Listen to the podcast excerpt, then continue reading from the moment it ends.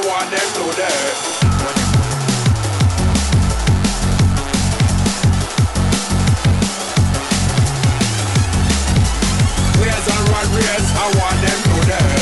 Footcast, el espacio del fútbol centroamericano.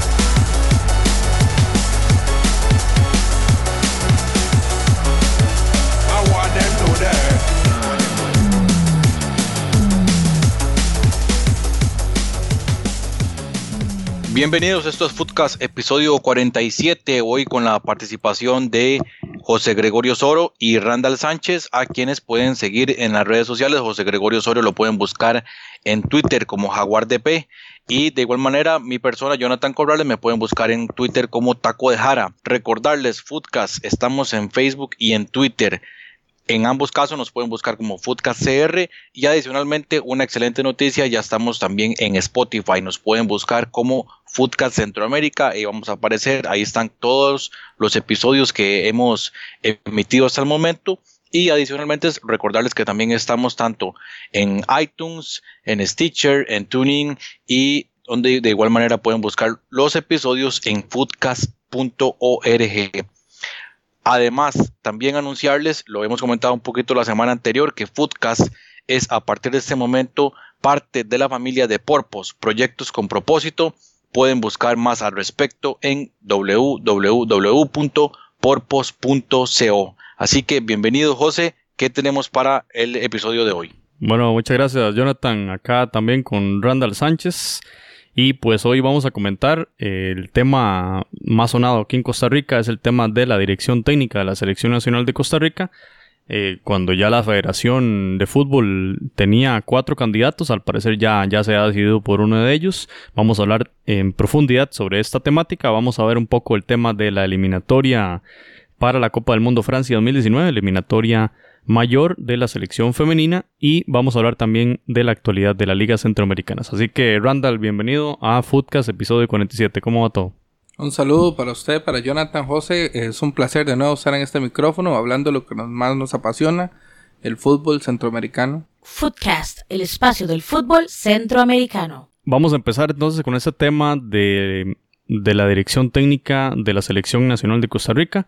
Resulta que la Federación Costarricense de Fútbol lleva algunos meses analizando cuál va a ser el sucesor de Oscar Ramírez. Eh, mientras tanto, Ronald González es el técnico interino y ha manejado la selección para la gira anterior que fue a Asia y esta gira a Norteamérica para esta fecha FIFA del mes de octubre. Mientras tanto, los eh, candidatos, que al parecer la federación tenía toda una serie de requisitos y, y escuchábamos hablar a Rodolfo Villalobos, el presidente de, la Federación Costarricense de Fútbol, que tienen todo un sistema, digamos, de criterios de selección, toda un- una, una estrategia que incluso, decía él, la Federación Mexicana eh, había entablado conversaciones con, con la Federación Costarricense para conocer un poco de este sistema y al parecer tienen una buena relación.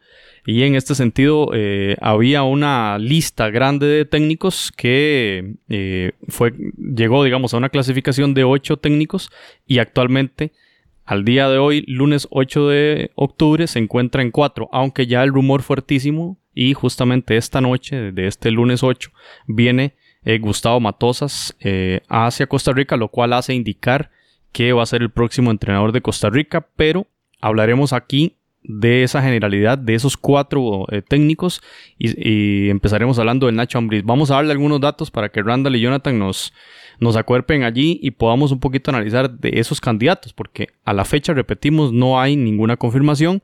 Veíamos en el proceso anterior cómo eh, venía aquel entrenador que está en Paraguay, Gareca en Gareca Perú. vino a Costa Rica, todo parecía como consumado y, al- y al- y después como que no cojo nada. No estamos diciendo que vaya a pasar lo mismo con Matosas, pero sí queremos un poquito analizar qué está pasando en la actualidad. Nacho Ambriz. Nacho Ambriz era uno de los candidatos, eh, un mexicano, 53 años. ¿Qué podemos decir de él? Un futbolista. Jugó en, eh, bueno, en muchos de los clubes mexicanos, pero vamos a enfocarnos en este momento de su carrera como entrenador. Lo recordamos en- como defensor de la selección mexicana por muchos años, pero como entrenador inició en el año 2003, entrenó a Puebla, entrenó al equipo de San Luis, entrenó a Chivas, Querétaro, entrenó en la América, entonces ya estamos hablando que es un entrenador que estuvo en los principales clubes de la, de la Liga Mexicana. El Necaxa, el León también entrenó y bueno, en su palmarés cuenta con una Copa MX y fue campeón de la CONCACAF con el América en el torneo 2015-2016. Desde mi punto de vista, compañeros, esta era la, la, opción, digamos, más débil, ¿verdad? En el sentido de la experiencia como técnico y de este, ese palmarés eh, también como técnico. Eh, Ignacio Umbriz lo recordamos como un referente de la selección mexicana en, las mejores épocas, ¿verdad? Eh, un, buen jugador, muy disciplinado, muy aguerrido. Como técnico también tiene experiencia como asistente de, del entrenador mexicano que ahora está en Egipto, eh, de Javier Aguirre, asistente Javier Aguirre. Eh, no es un técnico ganador de campeonatos, no se ha caracterizado, de hecho no ha ganado ninguno. Eh, sí, sí se le reconoce que sus equipos son muy ordenados, que juegan bastante bien, que le gustan los procesos.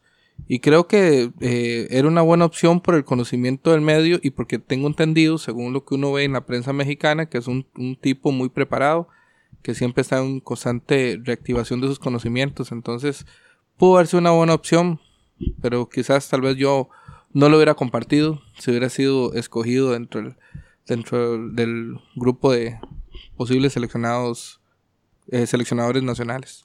Yo creo también que en el caso de, Nacho Ambriz le afectaba muchísimo el perfil de que únicamente había trabajado en el fútbol mexicano y de alguna manera también la, federación andaba buscando que conociera un poquito más del área porque eh, por supuesto una cosa es dirigir un equipo como el Necaxa, el América, el Chivas que recordemos también dirigió eh, Nacho Ambriz pero otra es ir al Cuscatlán, ir a jugar a San Pedro Sula y de los cuales también hay que conocer un poquito el ambiente sí creo que es un entrenador que viene haciendo las cosas, tal vez el perfil que él tiene no es muy alto, pero eh, ya ha tenido una, una, carrera como entrenador medianamente eh, respetable.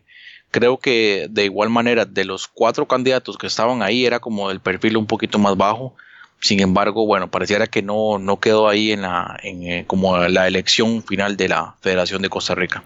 Así es, Jonathan. Y pasamos al segundo de los candidatos, Víctor Manuel Bucetich, mexicano, 63 años. Aquí hablamos de una persona con un, eh, currículum mucho más, eh, más eh, completo, digámoslo así, ¿verdad? Entrenó entre varios equipos, para no mencionar todos, León, Tigres, Cruz Azul, Pachuca, Monterrey y muy importante la selección de México en el año 2013. Tenemos entonces un, un técnico mucho más experimentado. Imagínense que empezó su carrera como técnico en el año 1988 hasta la fecha, ¿verdad? Entonces, muchísimo tiempo como DT, mucha experiencia y ha logrado campeonatos de primera división con León, con Tecos, con Pachuca, con Monterrey, dos veces con Monterrey y, oigan este dato, triple campeón de CONCACAF con el equipo de Monterrey, además de su paso por la selección mexicana. Quizá aquí este era el técnico de los cuatro, el técnico con mayor currículum en el sentido de la experiencia eh, larguísima trayectoria en la liga, en la liga mexicana, además de campeonizar y también la experiencia en CONCACAF, ¿verdad? Que si bien no es lo mismo, como indicaba Jonathan, ahora ir a jugar un partido al, Cuscatlán contra la selecta, eh, algo de experiencia tenés si vas a jugar eh, un partido de clubes también, ¿verdad? Si bien no es lo mismo, sí por lo menos la sensación de estar en el estadio, ver la presión que mete la, gente, de ver el tipo de fútbol, ¿verdad? Porque muchas veces los clubes grandes de, los, de, las, de las diferentes ligas reflejan en parte el juego de la selección. Pero digamos que en términos de experiencia, Bucetich era quizá, eh, a nivel de clubes por lo menos, uno de los eh, entrenadores con mayor currículum. Conocido en México como el Rey Mías precisamente, eh, si hablábamos que Nacho Ambriz es un técnico que no lo ha, eh, la suerte no lo ha premiado con un título, este más bien le sobran, porque ha sido campeón, inclusive como equipos muy poderosos, como los Rayados del Monterrey, pero también ha sido eh, campeón con equipos muy, muy débiles en, el poderío económico, como el Tecos. equipo que él, al cual él llega es un equipo que, que tiene ese hado, esa suerte de que él de alguna u otra manera logra algo. Inclusive su último equipo, el Querétaro, no lo logró hacer campeón de la liga, pero sí lo hizo campeón de la Copa. Un equipo de media tabla para abajo, históricamente muy histórico en, en México, pero no acostumbrado a esas finales y los hace campeón del torneo de Copa. Entonces, eh, creo que fue un técnico, lamentablemente México lo desaprovechó cuando lo utilizó en la, en la selección mexicana, porque lo manda a apagar un incendio en una crisis eh, futbolística que tenía la, la selección mexicana al punto que casi queda fuera del mundial, ¿verdad? Y, lo, y que clasifican porque al Piojo Herrera le tocó Nueva Zelanda, ¿verdad? Pero entonces creo que México, eh, creo que ahí fue donde tal vez eh, perdió un poco sus credenciales dentro de la óptica mexicana, porque si no en este momento estarían pidiéndolo en México y no al Tuca Ferretti. Que Fue, yo- fue en aquel partido que Estados Unidos le ganó a, a Panamá y Ah, que allí que le- entonces le dio el pase a- le pa- al el pase. repechaje. Correcto. Sí. Entonces, hoy en México no estarían hablando del Tuca Ferretti porque realmente tiene más atestados y tiene más títulos y más corrido. Creo que en, en México él tiene un récord de títulos y con diferentes equipos. Eh, también dicen que como jugador eh, fue seleccionado nacional, o sea, tuvo una experiencia muy amplia, entonces eh, esos dos aspectos los maneja muy bien. Yo creo que el problema de Bucetich fue el precio. Bucetich es uno de los entrenadores más cotizados del fútbol mexicano, eh, de, los, de los que cualquier club en México se lo desearía y le pagaría posiblemente el doble de lo que le pagarían en la selección. Y quizás no es un técnico tan ambicioso como para decir quiero ser, quiero jugar un mundial como en su momento lo asumió Jorge Luis Pinto eh, u otros entrenadores como este Osorio que dejó clubes grandes como el Sao Paulo y todo porque él quería su sueño de dirigir un mundial. Tal vez no es tan ambicioso en ese sentido eh, como para sacrificar una, una estabilidad económica, venirse a otro país, pero realmente de esos, de los del cartel, excluyendo ya a Jorge Luis Pinto, que lo excluyeron hace mucho tiempo atrás, ¿verdad? En la federación, creo que esa era la mejor opción que podía haber tenido, inclusive por encima de Matías Almeida. Sí, probablemente el técnico con mayor experiencia de todos los candidatos, como decía Randall, el Rey Midas. Yo en lo particular, bueno, me, de lo que he podido observarlo en, en este tiempo, sobre todo en el fútbol mexicano, eh, manejo táctico creo que aceptable, bastante, bastante mm, diversificado en su forma de trabajo. Cuando tiene que encerrarse lo hace y si tiene el equipo para ir al ataque lo va a hacer creo que sí tiene un estilo tal vez un poquito más de manejo de, de hombres que, que el sistema táctico. Va más como, tal vez por la parte anímica del jugador, tratar de manejarlo muy bien ese camerino y por supuesto que la experiencia le permite tener un poquito más de, de conocimientos de cómo manejar un, incluso un camerino de peso como los que él ha manejado. Probablemente sí el tema del precio fue, fue un factor determinante y al final de cuentas es el que el, eh, otro de los descartados de, de la Federación de Costa Rica. Sí, comparto el tema del, del tema del precio. Eh, escuchaba una entrevista para yacinquesada.com en el que él decía que, que uno de los elementos a negociar era el tema de los asistentes de él. Y quizá allí haya, algún inconveniente con la Selección Nacional de Costa Rica. Pasemos al tercero de los candidatos, Luis Fernando Suárez, colombiano, 58 años. Como futbolista, eh, trabajó para el Atlético Nacional y para el Deportivo Pereira. Y como entrenador, una lista muy extensa de clubes, sobre todo en Colombia, Atlético Nacional, Deportivo Pereira, Deportivo Cali, Deportivo Tolima en Ecuador, para el Aucas y de ahí brincó a la selección nacional de fútbol de ese país, la selección ecuatoriana. Luego siguió su carrera de nuevo en el Aucas, eh, luego al Deportivo Pereira, al Juan Aurich en Perú y brincó allí a la selección nacional de fútbol de Honduras. Luego jugó, luego este, trabajó para el Universitario de Deportes en Perú, Dorados de Sinaloa en México y actualmente se encuentra en el Club La Equidad de la Liga Colombiana. Y oigamos el palmarés. Como jugador, que ya lo hablamos, que tuvo experiencia ahí con el Atlético Nacional, fue campeón de la liga local y también de la Copa Libertadores en el año 1989 y eh, fue eso como jugador y como entrenador fue campeón del torneo local con el Atlético Nacional en el año 1999. Y aquí lo más importante para mi gusto de Luis Fernando Suárez fue a la Copa del Mundo 2006 con la selección de Ecuador, a la cual llegó a octavos de final. En el 2006 se enfrentó justamente a Costa Rica y nos metieron una, una goleada 3 a 0. Eh, No también con este, sí, ese, eso, eso hay que olvidarlo. Un poquito difícil. En el tema de Copa América disputó con eh, Ecuador también la Copa América en Venezuela 2007 y con la selección hondureña lo llevó al Mundial de Brasil 2014, también eliminado en primera ronda, y había ya disputado también anteriormente la Copa Oro 2011 y 2013, en los cuales en ambas ocasiones quedó de cuarto lugar y fue subcampeón de la Copa Centroamericana en el año 2013 en Costa Rica. Compañero Luis Fernando Suárez, para mi gusto, era la ficha ideal desde mi punto de vista, ustedes obviamente tendrán el suyo, en el sentido de esa experiencia con selecciones. De mm, no solo esa experiencia riquísima que tuvo con Ecuador, bueno, es otra realidad, la Comebol, sino toda la experiencia que tuvo con Honduras, el conocer, ir a jugar al Azteca, ir a jugar bueno, ya, ya había venido a San José, pero ir a jugar a El Salvador, ir a jugar a Guatemala, esos partidos tan difíciles que tenemos en las eliminatorias, ir a jugar a, Kingston o a, a Trinidad Tobago, ya él las conocía. Y para mí eso es una ventaja por sobre los demás candidatos que tenía enfrente. Compañeros, ¿cómo ven el asunto de Luis Fernando Suárez? Eh, un técnico colombiano, o sea, por ende la escuela colombiana, que es una escuela que se adapta muy bien a nuestro estilo de juego, quizás con un poco más de disciplina, eh, quizás por la idiosincrasia del país. Eh, como vos lo dijiste, es un gran palmarés, logró con Ecuador, hasta ahora creo que su mejor participación histórica en un mundial. Ecuador que tampoco, y es un país que quiero mucho, respeto mucho y tuve la oportunidad de conocer, pero eh, no es de las grandes potencias eh, sudamericanas y aún así eh, él logró volverlo a clasificar porque ya venía con, ya había tenido una experiencia pues, con, con el Bolillo Gómez y nos casualmente nos toca a nosotros el mismo grupo, ¿verdad? Con ellos y nos, nos meten tres goles. Y creo que Ecuador gustó en ese mundial. Eh, posteriormente hacen el intercambio con Honduras, pasa Reinaldo, eh, Reinaldo eh, Rueda al, Ecuador, si no me equivoco, y me corrigen si es así, y él asume Honduras, y también hace, creo, una eliminatoria muy buena en Honduras, con Honduras. Entonces, inclusive creo que, si no me equivoco, fue el entrenador del Aztecas hondureño. Entonces, y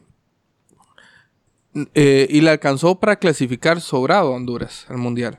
Caso contrario a, este mundial, digamos que Honduras eh, pudo haber clasificado, pero le costó mucho. También le tocó, en como le pasó ahora con Panamá al bolillo, la última, el último as de una gran generación hondureña de futbolistas. También hay que reconocer eso, ¿verdad? Eh, todavía estaban los Amados Guevara y todavía estaban los Costly, ¿verdad? Y, entonces él logra llevarlos al mundial, pero no le va muy bien. He escuchado o he leído críticas eh, en la prensa hondureña que a diferencia quizás de que ellos tienen ya la experiencia de tener un Jorge Luis Pinto, no es un entrenador tan detallista y no es un entrenador tan, eh, eh, digamos, puntual en las cosas, que le falta un poco más de trabajo en ese sentido, eso eh, no es tan detallista y quizás, pero son, son observaciones de la prensa, ¿verdad? Muchas veces a la prensa no hay que creerle tampoco mucho, ¿verdad? Entonces, eh, pero no, no, no le fue bien en el Mundial 2014 eh, y quizás opacado por lo que tal vez su rival de área, Costa Rica, logró en ese Mundial. Eh, creo que después de Bucetich y por ser de escuela colombiana y por todo lo que vos apostar tesoro, que yo te lo, realmente te lo comparto y te lo compro, esa experiencia mundialista lo hacía inclusive estar por encima de, de inclusive el entrenador con el que estamos ahora escogiendo, ¿verdad? Y creo que somos de la política y que la gente aprende, y, y, entonces muy probablemente eh, pudo habernos llevado no solo al mundial, ahora bien, hay que ver algo que es interesante.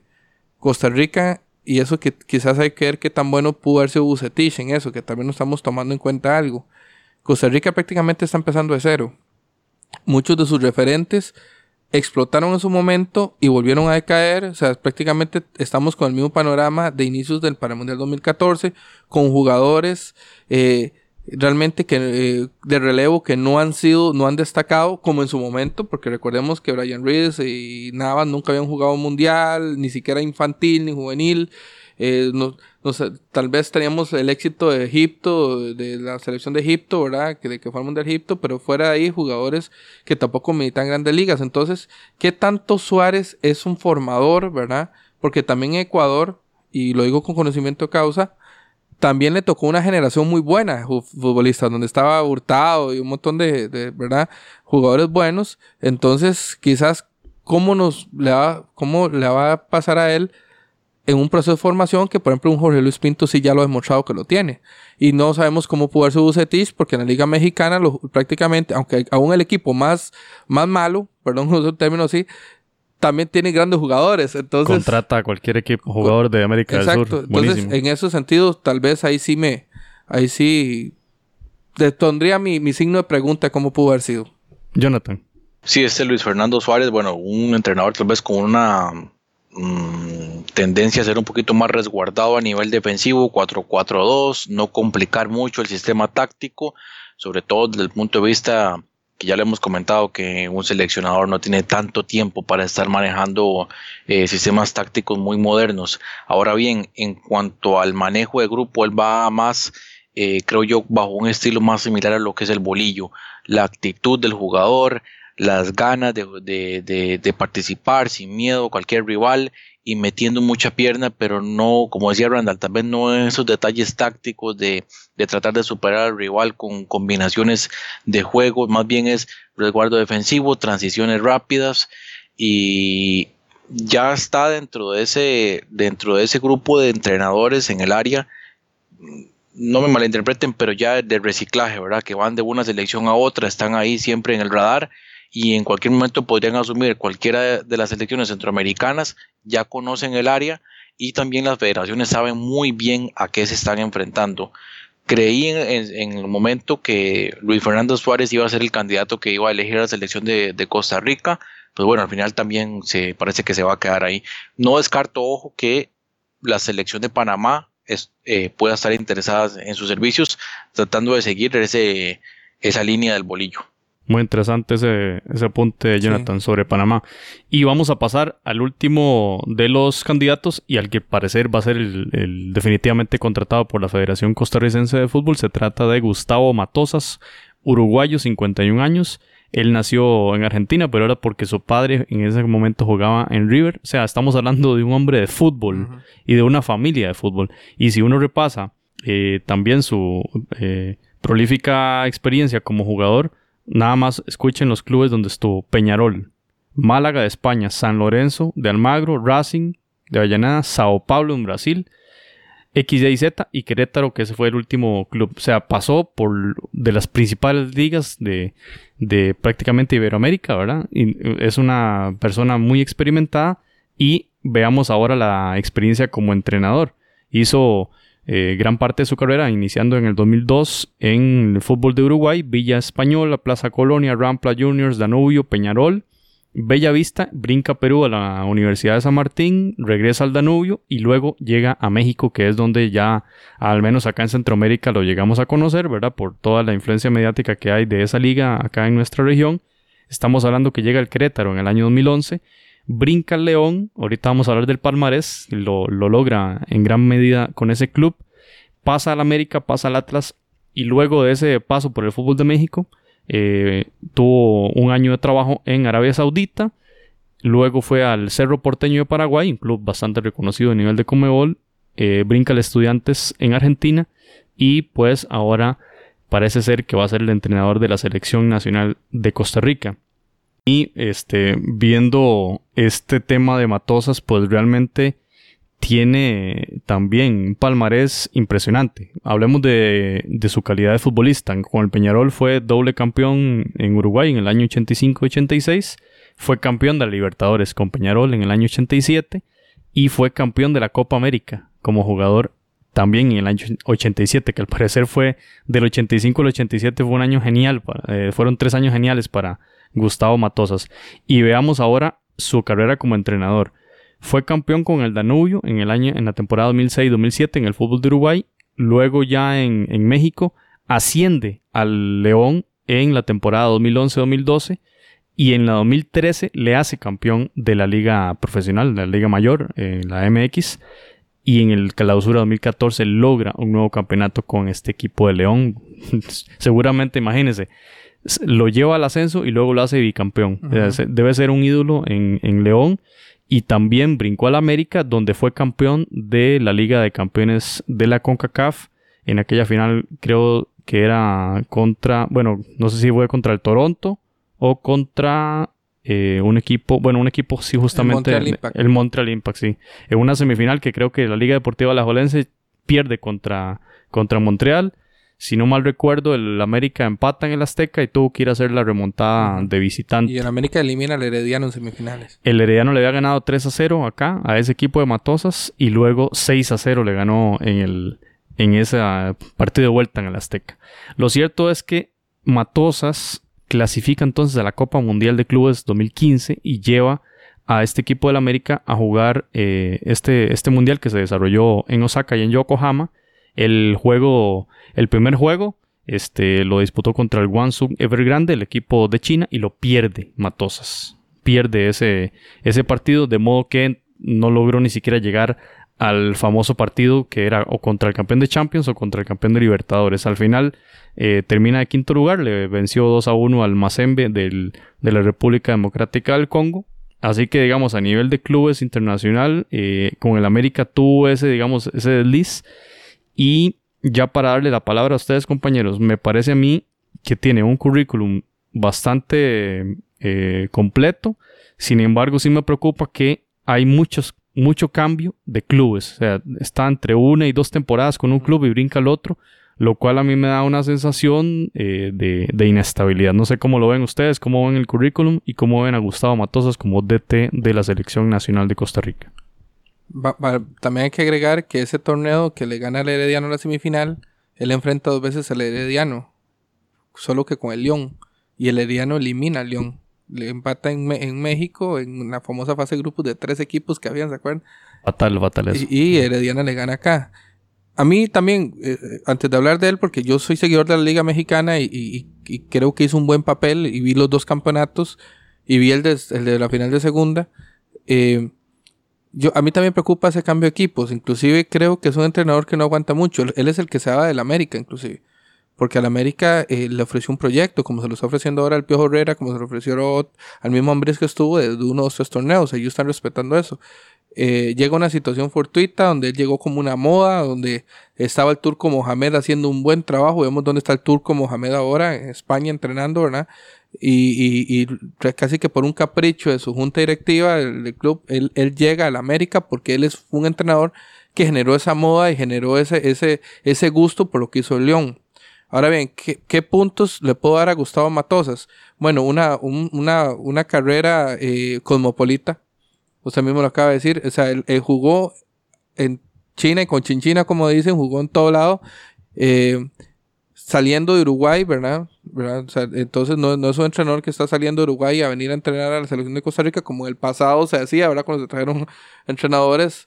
Eh, también no, eh, cuando él creo un punto a favor de él y, es una especulación tal vez, creo que sí es un entrenador de procesos. ¿Por qué? Porque él agarra al León en segunda división con un montón de jugadores que nadie conocía, porque en México no siguen la segunda división. Hasta ahora las grandes cadenas lo transmiten. Entonces sacó jugadores como Montes, como el Gulit Peña, eh, y lo, lo, asciende, ¿verdad? Un equipo histórico, casi que grande en México, que tenía como 20 años de estar en segunda división. ¿Y por qué creo que es un entrenador de procesos? Porque el León pertenece al grupo Pachuca. Y el grupo Pachuca se ha caracterizado en México por ser, eh, en la historia reciente del fútbol mexicano, digo la historia reciente porque antes era Chivas, Atlas y Pumas, ser el mejor pro- eh, formador de jugadores. No en vano tienen a un montón de jugadores jugando en Europa que son salidos de la cantera del Pachuca. Entonces, eso, eso, eso, eso habla que tal vez entonces, lleva a ese equipo a primera división. Se nutre, claro, Rafa Márquez en defensa, es- casi cualquiera también, ¿verdad? Trae a Mauro Boselli, jugador destacado en Sudamérica, campeón con estudiantes de Copa Libertadores, con Boca, si no me equivoco, y hace un equipo equilibrado. Y eso también es un punto a favor de él. Cuando él le tocó dirigir un equipo grande, no le fue bien. Pero cuando dirigió al Danubio, que es como decir un equipo de segundo nivel, en, porque los grandes de Uruguay son el Nacional y el Peñarol, el Danubio es, un, es como la tercera fuerza, pero lo hace campeón. Si en las condiciones que tiene Nacional y Peñarol, hace campeón a León, pero cuando le toca dirigir al América, no es campeón. Cuando le toca dirigir al Cerro Porteño, no es campeón. Entonces eso quizás sí puede ser un plus para una selección no tan poderosa como la nuestra. Eh, tal vez en el área sí, pero fuera del área no. Entonces eso quizás tal vez le pueda dar un plus a él como entrenador. Eh, lo, lo critican por su juego muy ofensivo y entonces eso puede vemos que o gana o se va al, al precipicio, ¿verdad? Como que no tiene puntos medios el hombre, ¿verdad? Si usted ve el palmarés, ganó o se ve al precipicio, o sea, con Heredia perdió 3 a 0, y, pero le mete 6 allá, o sea, como, entonces sí me da cierta incertidumbre eh, en eso que vos decís, pero también es una persona formada de fútbol, con conocimientos, y viene de un país pequeño, que también eso también puede entender un poco la idiosincrasia del fútbol costarricense, que somos un país pequeño. Entonces, hay que darle una, una, una buena. O sea, eh, no es lo mismo traer, por ejemplo, un español que ha dirigido, como Benito Floro, que dirigió al Madrid, ¿verdad? A venir a, trabajar en la liga costarricense y no le fue nada bien, donde comparó Jonathan McDonald con Cristiano Ronaldo, por ejemplo. Entonces, eh, eh, a un jugador que viene, que se formó en un país con, con población pequeña, con condiciones eh, culturales, digamos, futbolísticas que pueden aprovecharse. Y ahí definitivamente hay una palabra que se me viene en la cabeza, es el, es el riesgo. Porque no solamente hay un riesgo para la Federación de, de Costa Rica en pues pensar en, en Gustavo Matosas, sino también para el mismo, para el mismo Matosas, porque es una experiencia nueva, una experiencia distinta, fútbol de CONCACAF, digamos, centroamericano, en donde tal vez no ha participado antes a nivel de selecciones, sabemos que sí, por supuesto, clubes, y con un estilo de juego, como decía Randall, muy ofensivo y tal vez no de medias tintas. Es decir, esa es mi propuesta y el que no le gusta, ahí está la puerta. Y por eso tuvo problemas con, con eh, la directiva del América, ha tenido problemas con otros clubes. Eh, recientemente, bueno, viene de estar en, en- en Estudiantes de La Plata, un equipo en Argentina bastante grande. Por lo tanto, tiene un perfil alto, pero sí con algún historial de complicaciones o tal vez no del el mejor manejo, eh, tal vez con la, par- la parte de en las directivas, de los directivos. Ahora bien, a nivel de jugadores, eh, he leído comentarios de los dos bandos, gente que le ha gustado su estilo y también otros que no tanto. Y curiosamente a los que no les ha gustado han sido los defensas, ¿verdad? Entonces ya, ya te dice algo desde el porqué de, del por qué se dice lo que se dice de Gustavo Matosas. Y estoy muy interesado en ver lo que va a hacer, cuál va a ser su plan de proyecto, sobre todo por, eh, por al- algunos aspectos. Primero, eh, el manejo rápido de transiciones que a él le gusta. Tendrá el fútbol de Costa Rica, los jugadores, eh, para dar la talla a ese nivel. Eso hay, hay que verlo. Y otra cuestión es algo que también comentaba Randall anteriormente, es el tema de selecciones menores y con la proyección a la selección mayor. Si Gustavo Matosas va a venir con un proyecto para empezar a incorporar a todos estos muchachos, a Jimmy Marín, Alan Cruz, eh, Jonathan Martínez, toda esta gente que viene ahí, o va a preferir continuar con la línea del jugador experimentado ante eh, pues la llegada de, de jugadores, como decíamos, jugadores menores que tal vez todavía no han dado ese paso y están ahí esperando la oportunidad. Interesante lo que comenta usted, Jonathan, el tema del riesgo, ¿verdad? Porque como, como vemos en el palmarés, no ha, bueno, y en todo el currículum, no ha entrenado selecciones. Es una primera experiencia y qué bonito complementarla con la participación en un mundial. Por supuesto que uno entiende la posición de Matosas y cuando analizábamos el tema del, del, del salario, ¿verdad? De un entrenador eh, de alto nivel, como, el- como debe ser un entrenador de una selección que ha ido a los últimos mundiales, por supuesto que eso es un plus para un entrenador como este que quizá sacrificando el tema salarial respecto a lo que podría ganarse en Argentina o incluso en México, con más razón en México, este, eh, a pesar de ello, el pago, digamos, que significaría para su currículum el tener la- una participación mundialista, por supuesto que es muy atractiva y ahí se comprende en gran medida lo que pasa con Matosas. Vamos a ver brevemente. Bueno, Randall, ¿querías decir algo? Sí, yo, yo, yo, la palabra riesgo creo que es clave. Eh, no, no tanto porque no haya dirigido selecciones nacionales. Yo creo que eh, ser seleccionador nacional es, es muy exclusivo y la mayoría de los grandes técnicos del mundo no han tenido experiencia en selecciones. En este momento muchos le han querido dar a Guardiola una, una selección e incluso Argentina le coqueteó y Guardiola nunca ha entrenado una selección, ni la de Cataluña tan siquiera. Entonces, eh, pero, pero sí el riesgo, y creo que Jonathan lo apuntaba también, y luego lo, vos lo decías, o José, que eh, su tipo de fútbol adecuado al estilo de fútbol nuestro, eh, digamos su inestabilidad en tantos clubes, el que con los con ciertos clubes con condiciones no logra nada y con clubes sin condiciones lo logra, o sea, ese, ese riesgo que no sabemos sí creo que puede ser, y, y creo que el atestado de él es subir un equipo de segunda y hacer ese equipo no solo campeón en segunda, sino campeón en primera y venir del grupo Pachuca, que es un grupo que está formando jugadores. Entonces, de repente, ese sí puede, sí puede ser por lo menos una ventanita donde uno pueda ver que para lo que es que las circunstancias que está Costa Rica ahorita, que necesita volver a sacar jugadores, porque no los tenemos, y ya los vimos en la famosa gira allá en Asia, donde nuestro recambio ni, si- ni siquiera pudieron hacer ni un tiro a marco, y es nuestro recambio. Entonces, don- don- necesitamos formadores de jugadores a, nivel, a esos niveles. Entonces, y ahora bien, también tuvo su experiencia como jugador en selección nacional, eso también le puede dar un plus a él, que es, y una selección ganadora. Entonces, quizás eso sí, sí puede ser un plus, pero Jonathan lo dibujó claramente la palabra clave en esto, riesgo. A Y mí- asusta. A mí también el tema de. El tema del sistema táctico de él, porque Costa Rica ha tenido éxito con la línea de 5 en un 2014. Y aquí es una ruptura completa del sistema. Vamos a ver qué pasa con eso, ¿verdad? Como decía ahora Jonathan, los defensas son los que menos bien han, han hablado de, de Matosas. Voy a mencionar brevemente lo que publicó La Nación hace cuatro días sobre las señales del por qué la selección, o más bien la Federación de Fútbol, eligió a Matosas. Vamos a empezar. Uno, no tenía amarras contractuales, es decir, la Federación de Fútbol no tenía, no tenía que pagar cláusula de rescisión a ningún club, lo cual es una ventaja. No tenía intermediarios, es decir, la Federación de Fútbol directamente coordinaba con él vía correo electrónico, eh, por mensajería telefónica, lo que sea. No había nadie ahí de intermedio, sino que había directamente la comunicación.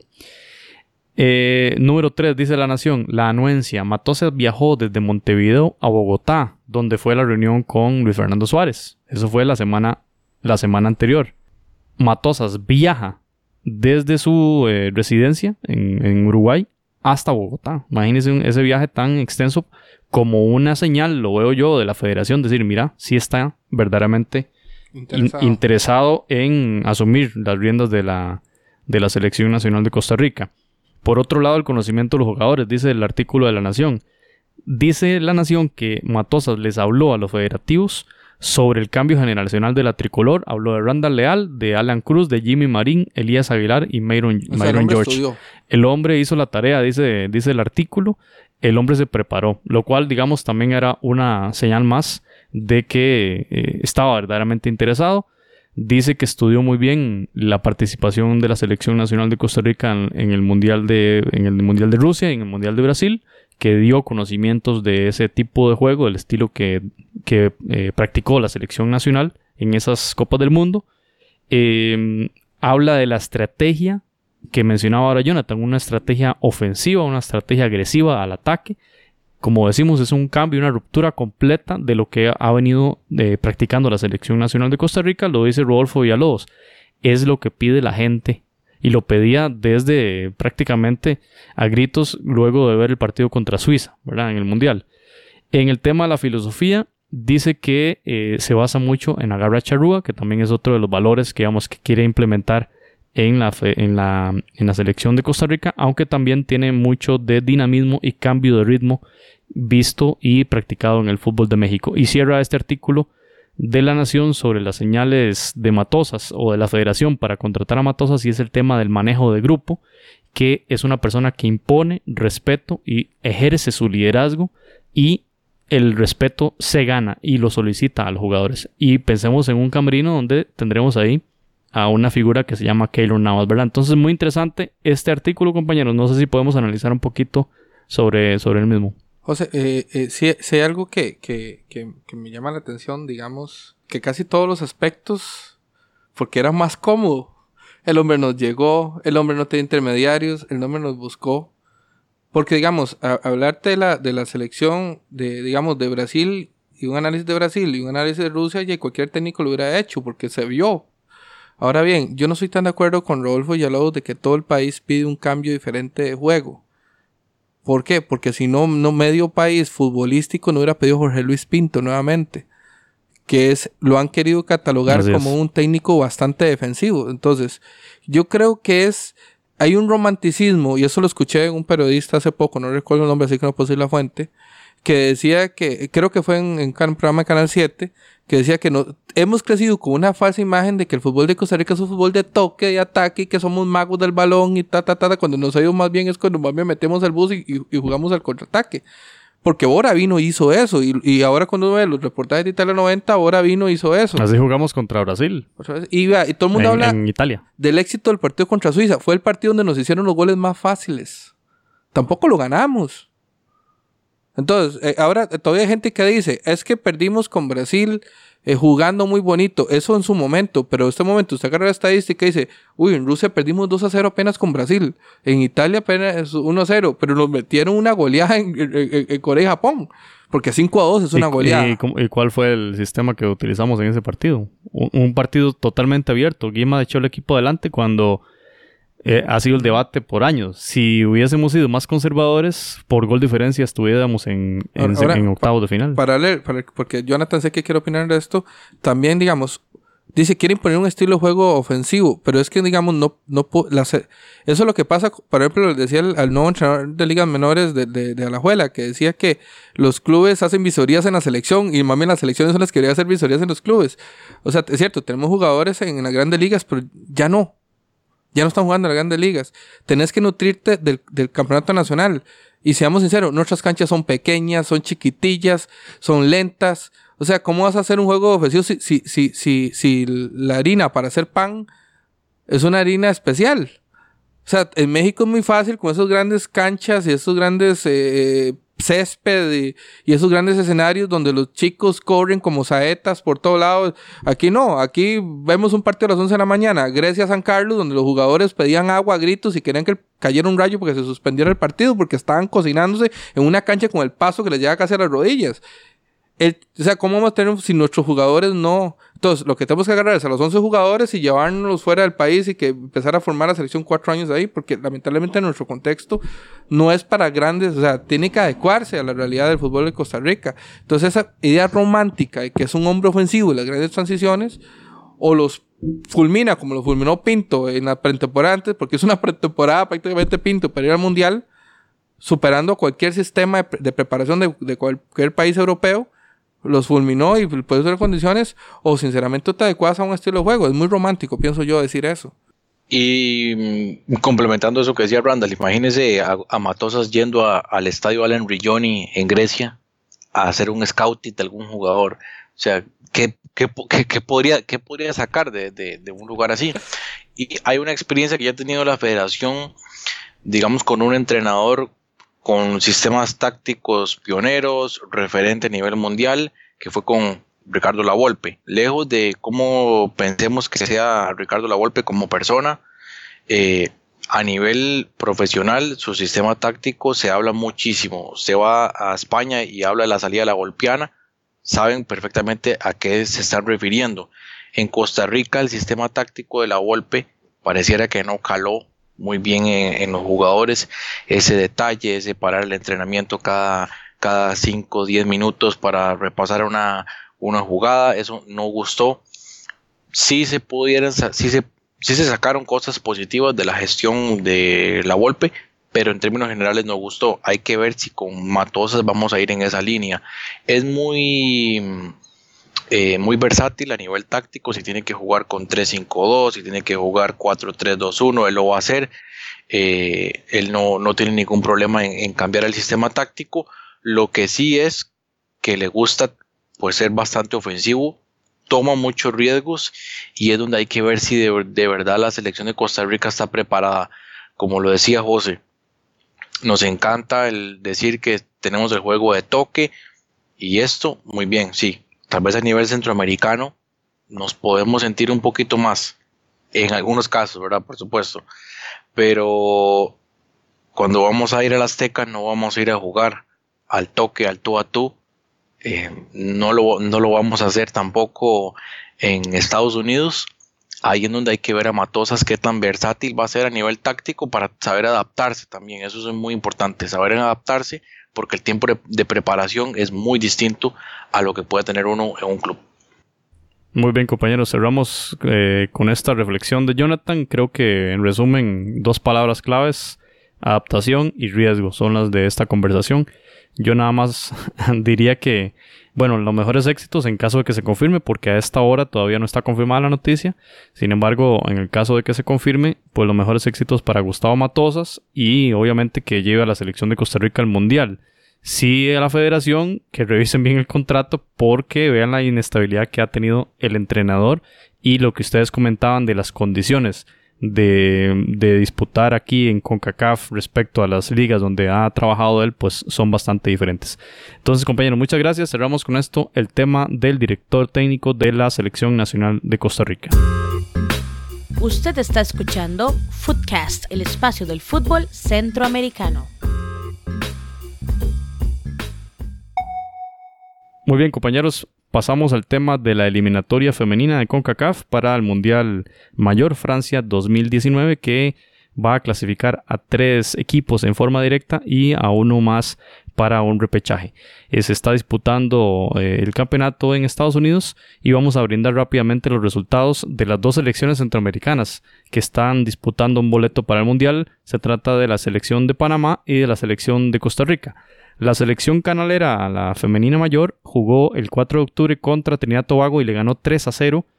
Y este, en el mismo grupo Estados Unidos le ganó 6 por 0 a la selección mexicana. Estamos hablando de una potencia mundial como el, el caso de las estadounidenses. Y el día después, el viernes 5, Costa Rica jugaba contra Cuba, ganó 8-0 la selección costarricense, un excelente marcador y la selección canadiense venció 2 a 0 al equipo de Jamaica, que son los otros dos rivales de las Ticas en este campeonato eliminatorio. El día domingo 7 de octubre, la selección panameña se enfrentaba a la potencia Estados Unidos y cayó derrotada 0 por 5, mientras tanto que México ganó su partido contra la selección de Trinidad Tobago. Así las cosas, México tiene 3 puntos y Panamá también a falta eh, del disputarse ese último partido de cierre fácilmente decimos Panamá necesita ganar para clasificar. Vamos a la parte de Costa Rica que hoy lunes 8 de octubre cayó 1 a 0 contra Jamaica, un resultado inesperado. Escuchábamos en las estadísticas que es la primera derrota que sufre la selección mayor femenina de Costa Rica contra los rivales del Caribe y lo sufre en el peor momento porque ya entonces Jamaica tiene 3 puntos y va a cerrar eh, la fase de grupos contra el rival más débil que es Cuba que cayó 0 por 12 frente a la selección canadiense. Así las cosas, Costa Rica ocupa una combinación de resultados bastante compleja, entre las cuales está puntuar frente a Canadá y que Cuba logre hacerle algo a Jamaica, lo cual vemos casi imposible. Eh, creo que sale en el peor escenario la selección nacional de Costa Rica. Y así las cosas, entonces eh, en el próximo episodio daremos noticias de qué sucedió Finalmente, en esta fecha de cierre, recordemos entonces que los dos primeros clasificados de cada grupo jugarán las semifinales y entonces los finalistas tendrán su boleto y en el partido por tercer lugar, el ganador de ese juego irá directo también al Mundial de Francia 2019.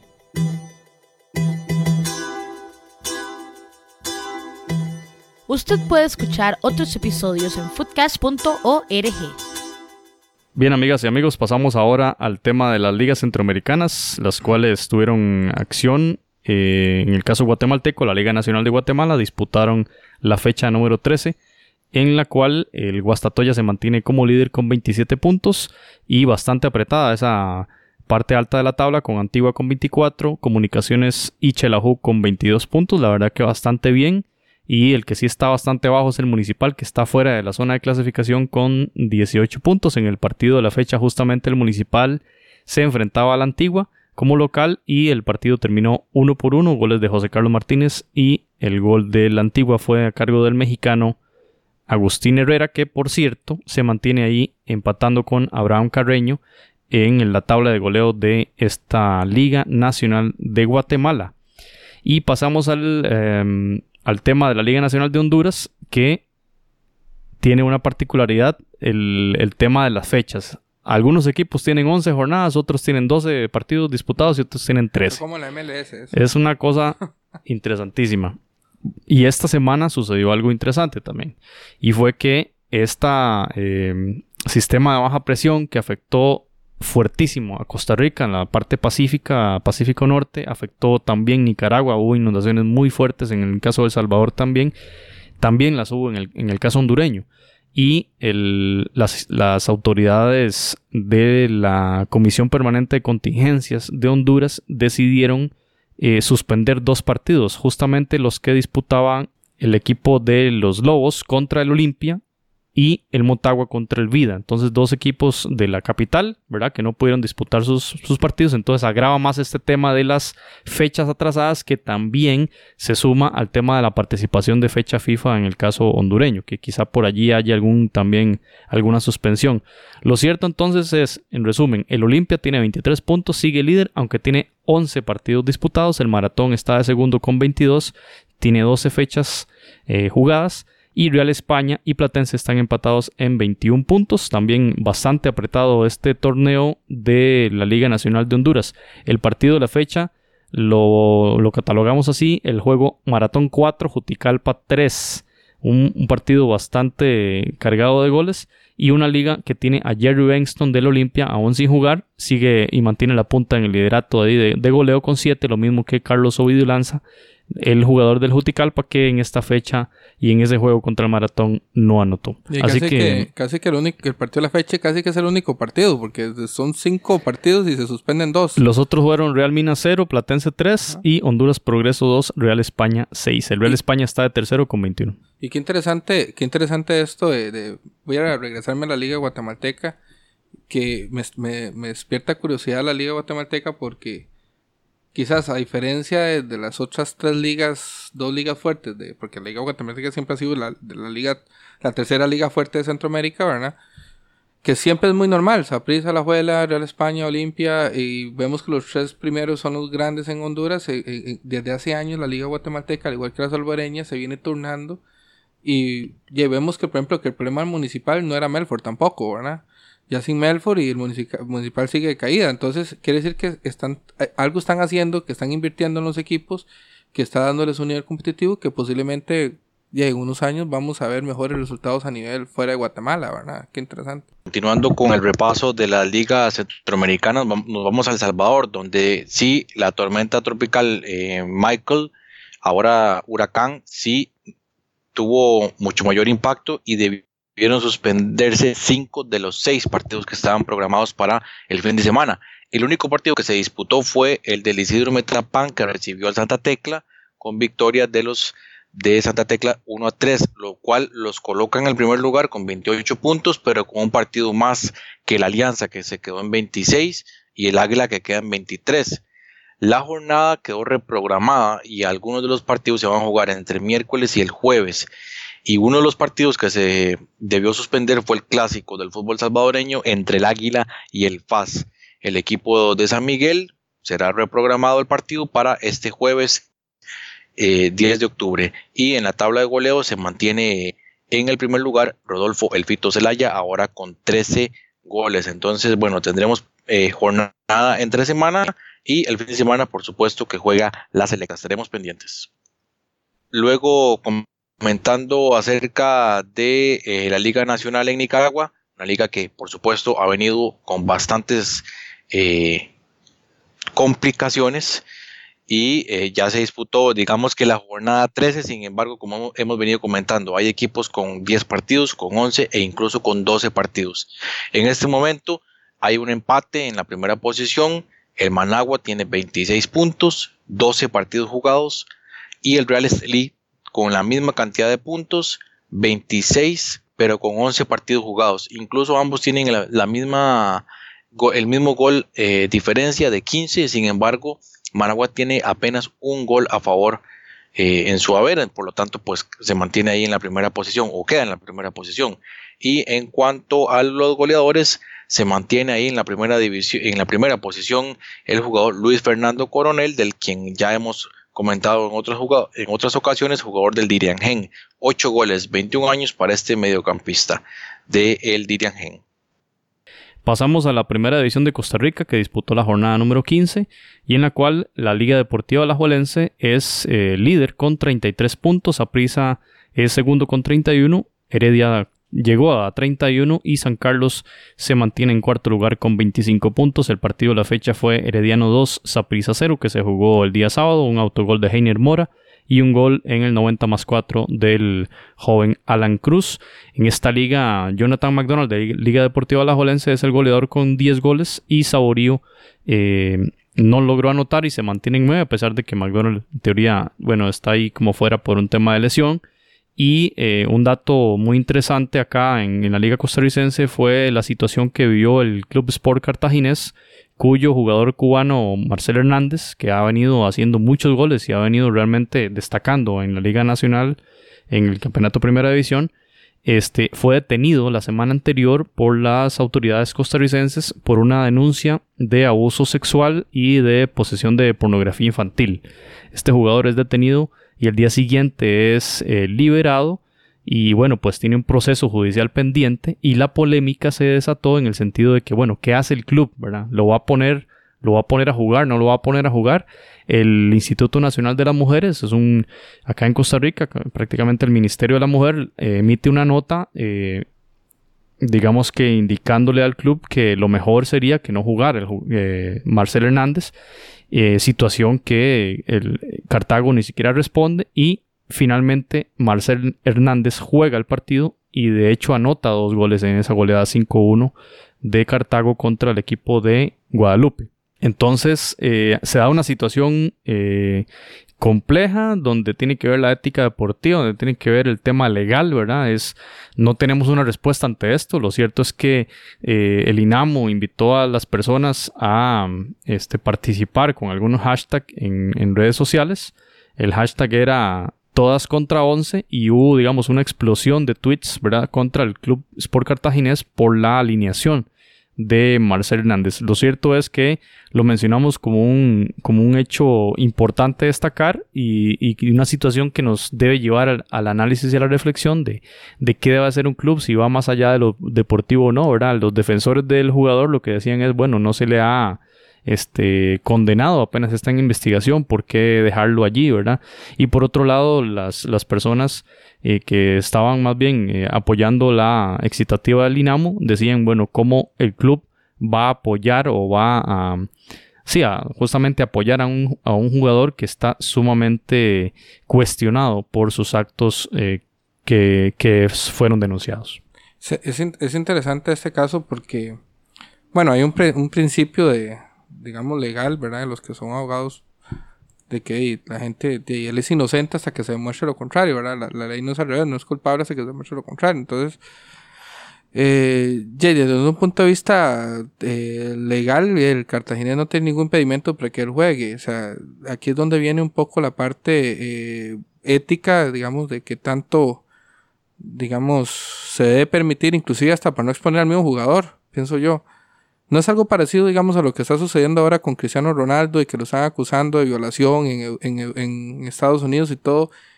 La Juventus se atrevería a sentar, eso es donde viene la ética, se atrevería a sentar a Cristiano Ronaldo una vez que se haga oficial la denuncia de, violación, por ejemplo.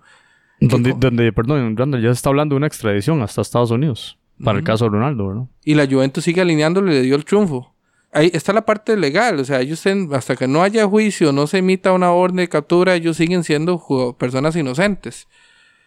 Entonces ahí es donde, donde es complicado, como lo dice usted José, no, uno, uno tiene, porque obviamente por ningún motivo de este programa vamos a permitir o vamos a apoyar a una persona que ha incurrido en pornografía infantil y, en abuso de violación. Es, nuestra ética no nos, no nos permite eso, ¿verdad? Pero aún así también tenemos que mantenernos al margen de ver cómo sucede porque eh, es un proceso de investigación, ¿verdad? Y, y entonces se la pone usted difícil al club. Hasta que no lo condenen, el club es un, lo necesita. Entonces, ahí es donde uno, como usted dice, no hay una respuesta, ¿verdad? Es, es complicado el asunto. Y en el tema legal, interesante porque también San Carlos acaba de vivirlo. Mm, es otro caso legal, ¿verdad? Pero no, no con abusos deshonestos, sino también con el tema de, del portero, ¿verdad? Román Arrieta, que, que en este momento está en la cárcel, ¿verdad? Que en aquel momento, cuando fue capturado por un tema de, de presunto tráfico de drogas, este, el equipo sí le apoyó, o sea, sí hubo comunicados, eh, comunicados directos en el tema, al menos de los de propios jugadores, ¿verdad? Llevándole el apoyo y demás. En este caso, eh, publicaba la ministra de la Mujer, Patricia Mora, que eh, lamentaba el día de hoy lunes que Cartaginés no hubiese realizado ni siquiera un comunicado oficial, digamos, para aclarar su posición, ¿verdad? Repetimos, ponemos esto aquí en la mesa sobre todo para llamar al análisis y a la reflexión. No hay una respuesta sobre esto. No, ni, pretendemos nosotros darla, sino simplemente poner sobre la mesa de discusión esta temática porque qué complicado es para ambas partes. Yo recuerdo hace unos años, ¿te acuerdas de aquel portero Jara que jugaba con el Brujas, que también había sido eh, acusado de que, de que eh, eh, digamos, tuvo una menor de edad, ¿verdad? Eh, que fue todo un tema, todavía no se ha aprobado la ley de relaciones impropias y toda la cuestión. Eh, él decía que, era por consentimiento de, los padres toda la cuestión. Yo recuerdo que Jara Estadio que iba, estadio donde todo el mundo le gritaba violador, violador, violador, ¿verdad? El, el portero se retira muy prematuro del fútbol por una lesión, un portero con un gran futuro, porque era muy buen portero, pero también digamos que pesado para, para el mismo futbolista esa situación, porque yo me imagino que ahora que va de visita al siguiente partido, las aficiones eh, rivales se van a aprovechar de esa situación y también van a, van a, va a generar violencia en las gradas, que es lo más preocupante. O sea, ¿por qué? Porque es indignante, digamos, en caso que él sea culpable, es indignante para mucha gente que una persona como esa se esté en la calle, ¿verdad? Entonces, como esas se utilizan también en el fútbol, eso va a generar violencia en las gradas. O sea, es una situación complicada que también el club debe prever o la UNAFUT debe prever con ese tipo de cosas y debe haber un reglamento que diga, bueno, jugador que esté eh, con un cierto eh, análisis o investigación debería mantenerse al margen porque inclusive hasta el primer jugador es peligroso, o sea, la situación. Claro, y considerándolo también para contextualizar que estamos en el mes de la lucha contra el cáncer de mama, ¿verdad? Que muchos clubes ya se han manifestado, incluso el mismo Cartaginés puso en sus redes sociales el, su logo en, en una versión rosada, el mismo Saprissa, el mismo San Carlos, ¿verdad? Que está eh, compitiendo con un color, con un uniforme, ¿verdad? Rosado en, en esa, en esa referencia, en ese mensaje en favor de, de, de- o más bien contra el cáncer de, la, de mama y, y más bien de una concientización, ¿verdad? A través del deporte llega a este caso, lo cual, eh, repetimos, es un tema complicadísimo y lo dejamos ahí al, al análisis de cada uno de ustedes. Así que bueno, cerramos con esto la Liga Costarricense y pasamos ahora al tema de la LPF con Jonathan. Y bien, la liga más competitiva de Centroamérica, de los seis equipos, de los seis primeros equipos, cualquiera aún tiene posibilidad de clasificar, incluso más abajo. Yo creo que incluso el universitario todavía tendría posibilidad de clasificar. De momento, el sorprendente Costa del Este sigue en el primer lugar. Ahora, bueno, tiene 21 puntos. Fin de semana tuvo un partido complicadísimo con el Tauro, que sabemos estuvo de un último lugar, pero ha tenido un, ascenso increíble luego de que incluso su participación por la, por la liga con CACAF, el Tauro y el Costa del Este empataron a uno el fin de semana. Costa del Este, primer lugar, 21 puntos, seguido del Santa Gema, otro, otro equipo que viene ahí pisando fuerte los talones, 20 puntos, los mismos puntos que tiene el Plaza Amador. Y de cuarto lugar aparece Independiente con 17, Tauro con 15, Árabe Unido con 15, San Francisco 14, el Alianza 14, Universitario 13 y en último lugar el Sporting San Miguelito. Una liga realmente competitiva y de hecho de, del fin de semana solo hubo, hubo un equipo que obtuvo la victoria, fue el Árabe Unido, 1 a 0 liber- al Universitario. El resto de los partidos finalizaron con empate a uno. Esto nos habla mucho de lo que, de lo difícil que es eh, esta liga en, en Panamá. Y recordarles nada más que en el caso de los goleadores se mantienen estos dos que han venido con una lucha bastante interesante. Edwin Aguilar del Tauro con seis goles y Jair Catui seis goles también del Santa Gema. Una lucha bastante interesante que tienen estos dos jugadores. Entonces, Liga Panameña de Fútbol, jornada 12, se mantiene eso bastante reñido. Muy bien, gracias. Y con esto cerramos la actualidad de las ligas centroamericanas. Footcast, el espacio del fútbol centroamericano. Bien, compañeros, y para cerrar el podcast, este episodio 47, vamos rápidamente a repasar eh, la fecha FIFA que ya se nos viene esta semana, en donde, eh, bueno, la selección chapina, eh, como ya habíamos mencionado en el E46, no tendrá participación eh, el equipo de Guatemala. Mientras tanto, Costa Rica disputará eh, doble jornada. Va a jugar en Monterrey. De hecho, ya la selección nacional se encuentra en esa ciudad del norte de México.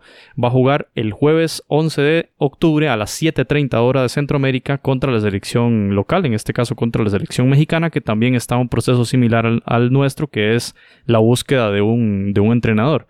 Y el día martes 16 Costa Rica jugará en Nueva Jersey contra la selección de Colombia. Así que un par de fogueos bastante interesantes. Ahí suponemos que si Matosas firma, ahí va a estar viendo con detalle estos partidos. Mientras tanto, la selección de Honduras disputará un único juego el día 11 de octubre. Va a ser en Barcelona contra la selección de Emiratos Árabes Unidos. Partido que, bueno, viene a romper, ¿verdad? Esa ese montón de fechas que han, que han pasado y que Honduras no las ha aprovechado, que también está un proceso ahí de contratación.